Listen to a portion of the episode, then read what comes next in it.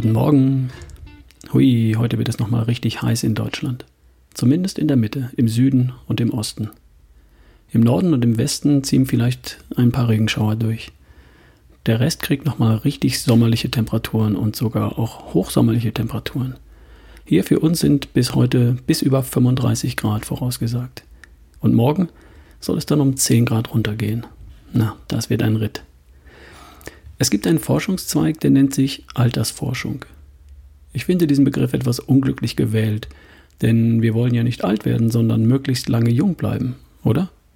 Aber egal.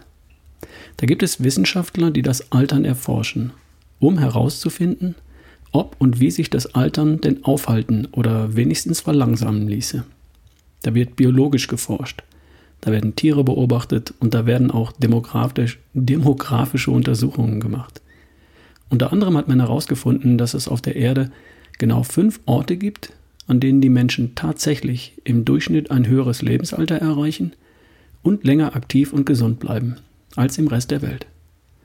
An diesen fünf Orten bleibt man tatsächlich länger jung.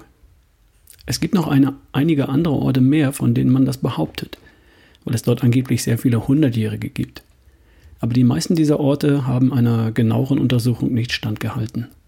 Da wurden zum Beispiel keine Geburtenregister geführt.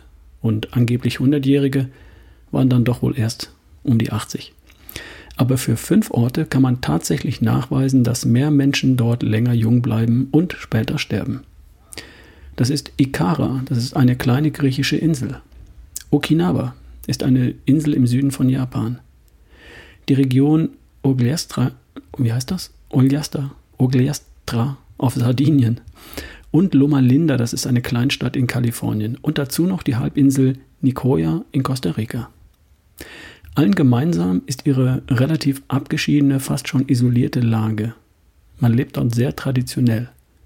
Die Familie, die familiären und die sozialen Kontakte und Netzwerke sind sehr stark ausgeprägt. Und die Ernährung ist durchaus unterschiedlich, aber immer sehr natürlich und immer sehr regional. Sprich, verarbeitete Lebensmittel, die gibt es kaum. Aus solchen und anderen Beobachtungen haben die Wissenschaftler versucht, die Einflussfaktoren des Alterns vom Menschen zu ermitteln. Was beeinflusst wie stark, wie schnell wir altern oder andersherum, was beeinflusst wie stark, wie lange wir jung, leistungsfähig und aktiv bleiben? Denn in meiner Welt ist es ja genau das, was mich interessiert.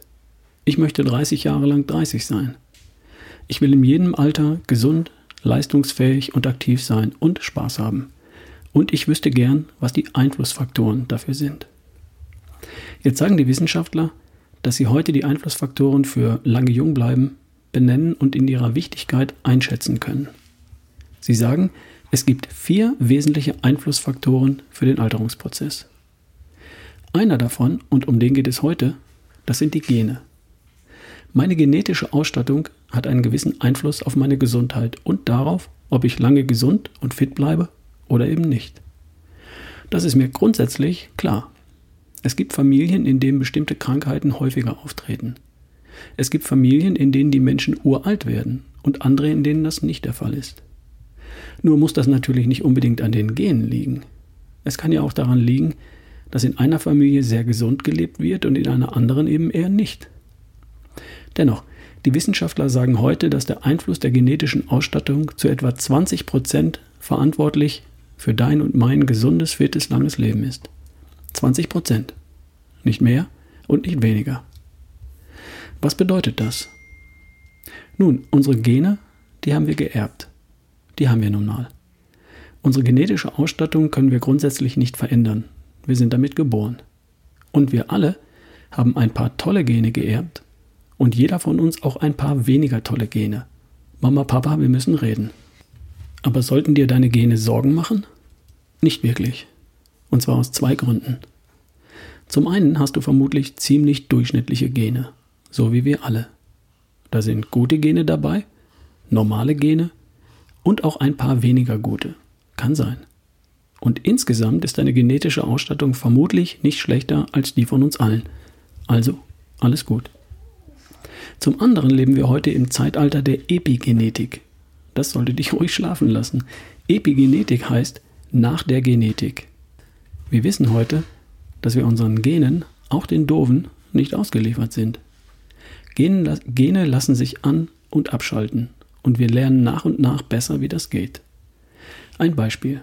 Es gibt ein Gen für Alkoholismus. Wer dieses Gen hat, neigt eher zu Alkoholismus als jemand, der dieses Gen nicht hat. Aber wenn du keinen Alkohol trinkst, dann wirst du auch kein Alkoholiker. Punkt. Es gibt ein Gen für Diabetes. Wenn du aber keinen Zucker konsumierst, dann wirst du auch kein Diabetiker. Punkt.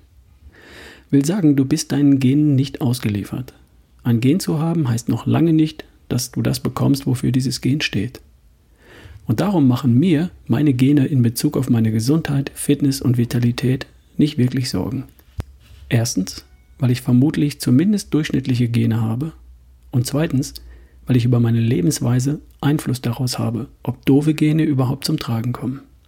Also, der erste relevante Einflussfaktor für deine Gesundheit und lang, lebenslanges Jungbleiben sind deine Gene. Der Einfluss der Gene liegt bei nur rund 20 Prozent. Und da du einen Einfluss darauf hast, über deine Lebensweise, solltest du dir über diese 20 Prozent keine großen Sorgen machen. Vorausgesetzt, du beleidigst deine Gene nicht. Und falls du das Gefühl haben solltest, da wurde dir in Bezug auf deine Erbanlagen das eine oder andere blöde Päckchen mitgegeben. Du hast es weitgehend in der Hand, was du daraus machst. Vielleicht packst du es einfach gar nicht erst aus. Denk lieber an all deine Talente, Fähigkeiten und Möglichkeiten, die noch in dir schlummern. Ich wette, da gibt es noch eine Menge Schätze zu heben.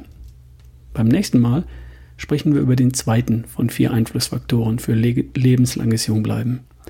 Und bis dahin wünsche ich dir ein wunderbares, fröhliches Wochenende. Genieß es. Viel Spaß dabei.